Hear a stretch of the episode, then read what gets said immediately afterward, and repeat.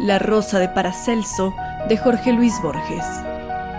En su taller, que abarcaba las dos habitaciones del sótano, allí Paracelso pidió a su Dios, a su indeterminado Dios, a cualquier Dios que le enviara un discípulo. Atardecía.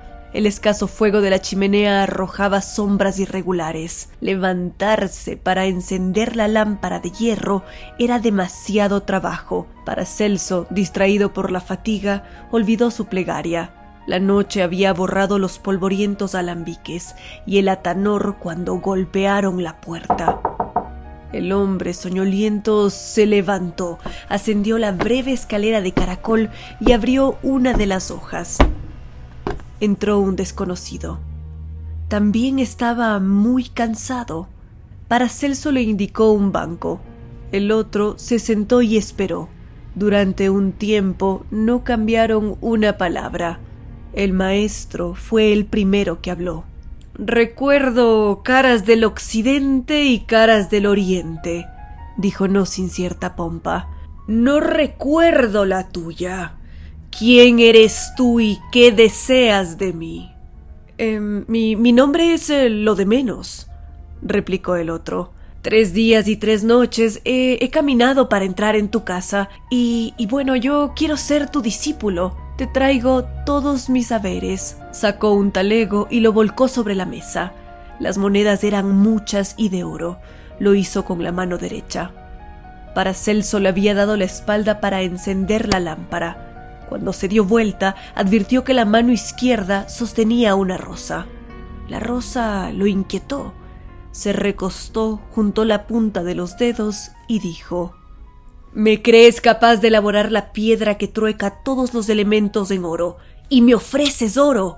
No es oro lo que busco, y si el oro te importa, no serás nunca mi discípulo. No, no, no. El oro no me importa respondió el otro. Estas monedas no son más que una parte de mi voluntad de trabajo. Quiero que me enseñes el arte. Quiero recorrer a tu lado el camino que conduce a la piedra. Paracelso dijo con lentitud. El camino es la piedra. El punto de partida es la piedra. Si no entiendes estas palabras, no has empezado aún a entender. Cada paso que darás es la meta. El otro lo miró con recelo, dijo con voz distinta. Pero. ¿hay una meta? Paracelso se rió. Mis detractores, que no son menos numerosos que estúpidos, dicen que no, y me llaman un impostor. No les doy la razón, pero no es imposible que sea un iluso. Sé que hay, que existe un camino. Hubo un silencio y dijo el otro Estoy listo a recorrerlo contigo, aunque debamos caminar muchos años. Por favor, déjame cruzar el desierto, déjame divisar siquiera de lejos la tierra prometida, aunque los astros no me dejen pisarla. Quiero una prueba antes de emprender el camino. ¿Cuándo? dijo con inquietud Paracelso. Ahora mismo, dijo con brusca decisión el discípulo. Habían empezado hablando en latín, ahora en alemán. El muchacho elevó en el aire la rosa. Es fama, dijo, que puedes quemar una rosa y hacerla resurgir de la ceniza por obra de tu arte. Déjame ser testigo de ese prodigio. Eso te pido y te daré después mi vida entera. Eres muy crédulo, dijo el maestro. No he menester de la credulidad. Exijo la fe. El otro insistió. Precisamente porque no soy crédulo, quiero ver con mis ojos la aniquilación y la resurrección de la rosa. Paracelso la había tomado y al hablar jugaba con ella. Eres crédulo, dijo. Dices que soy capaz de destruirla. Nadie es incapaz de destruirla, dijo el discípulo. Estás equivocado. ¿Crees por ventura que algo puede ser devuelto a la nada? ¿Crees que el primer Adán en el paraíso pudo haber destruido una sola flor o una brisna de hierba? No estamos en el paraíso, dijo tercamente el muchacho. Aquí, bajo la luna, todo es mortal. Paracelso se había puesto en pie. ¿En qué otro sitio estamos?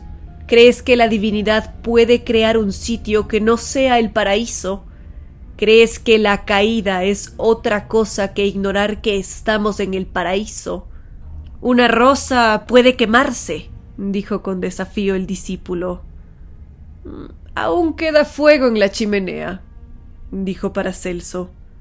Si arrojaras esta rosa a las brasas, creerías que ha sido consumida y que la ceniza es verdadera. Te digo que la rosa es eterna y que sólo su apariencia puede cambiar. Me bastaría una palabra para que la vieras de nuevo. Una palabra, dijo con extrañeza el discípulo. El atanor está apagado y están llenos de polvo los alambiques. ¿Qué harías para que resurgiera? Paracelso lo miró con tristeza. Sí, el atanor está apagado, repitió y están llenos de polvo los alambiques. En este tramo de mi larga jornada uso de otros instrumentos. No me atrevo a preguntar cuáles son, dijo el otro con astucia o con humildad. Hablo del que usó la divinidad para crear los cielos y la tierra y el invisible paraíso en el que estamos, y que el pecado original nos oculta. Hablo de la palabra que nos enseña la ciencia de la cábala. El discípulo dijo con frialdad te pido la merced de mostrarme la desaparición y aparición de la rosa. No me importa que operes con alquitaras o con el verbo. Paracelso reflexionó. Al cabo dijo Si yo lo hiciera, dirías que se trata de una apariencia impuesta por la magia de tus ojos.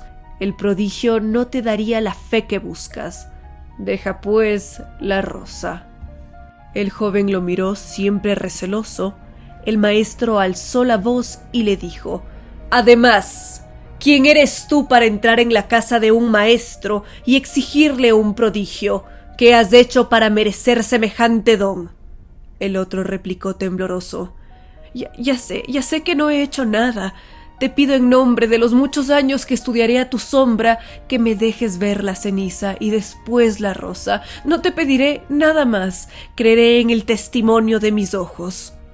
Tomó con brusquedad la rosa encarnada que Paracelso había dejado sobre el pupitre y la arrojó a las llamas. El color se perdió y solo quedó un poco de ceniza. Durante un instante infinito esperó las palabras y el milagro. Paracelso no se había inmutado. Dijo con curiosa llaneza todos los médicos y todos los boticarios de Basilea afirman que soy un embaucador.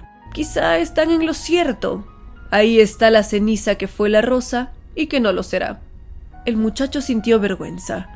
Para Celso era un charlatán o un mero visionario, y él, un intruso, había franqueado su puerta y lo obligaba ahora a confesar que sus famosas artes mágicas eran vanas.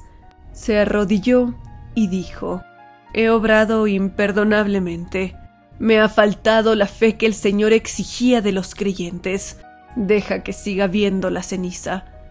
Volveré, volveré cuando sea más fuerte y seré tu discípulo, y al cabo del camino veré la rosa. Hablaba con genuina pasión, pero esa pasión era la piedad que le inspiraba el viejo maestro, tan venerado, tan agredido, tan insigne y por ende tan hueco. ¿Quién era él, Johannes Krisenbach, para descubrir con mano sacrílega que detrás de la máscara no había nadie? Dejarle las monedas de oro sería una limosna. Las retornó al salir. Paracelso lo acompañó hasta el pie de la escalera y le dijo que en esa casa siempre sería bienvenido. Ambos sabían que no volverían a verse. Paracelso se quedó solo. Antes de apagar la lámpara y de sentarse en el fatigado sillón, volcó el tenue puñado de ceniza en la mano cóncava y dijo una palabra en voz baja. La rosa resurgió.